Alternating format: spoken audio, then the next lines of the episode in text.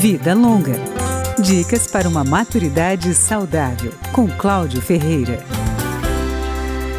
A Lei 12.344 de 2010 alterou o Código Civil Brasileiro para mudar o regime de bens dos casamentos de pessoas com mais de 70 anos.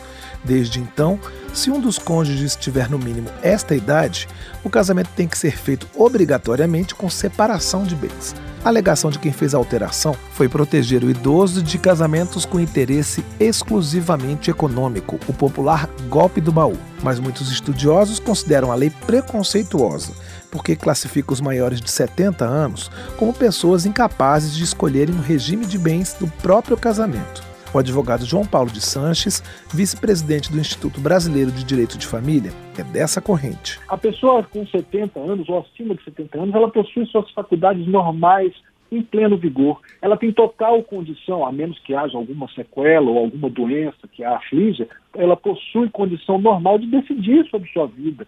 O livre-arbítrio de escolher como quer se fazer de seus bens, se quer doá-los para uma pessoa ou não. Mesmo com a separação de bens, os cônjuges ainda têm direito à herança. Em caso de morte de um deles, o outro recebe 50% dos bens adquiridos após o casamento. Os outros 50% são dos herdeiros obrigatórios, como os filhos. Ex-maridos e ex-mulheres não entram nessa conta. Os direitos deles já devem ter sido acertados na época do divórcio. Só o último viúvo é que fica com metade do patrimônio comum, aquele construído durante a relação. João Paulo de Sanches, vice-presidente do Instituto Brasileiro de Direito de Família, diz que a lei não leva em consideração a diferença de idade entre os cônjuges.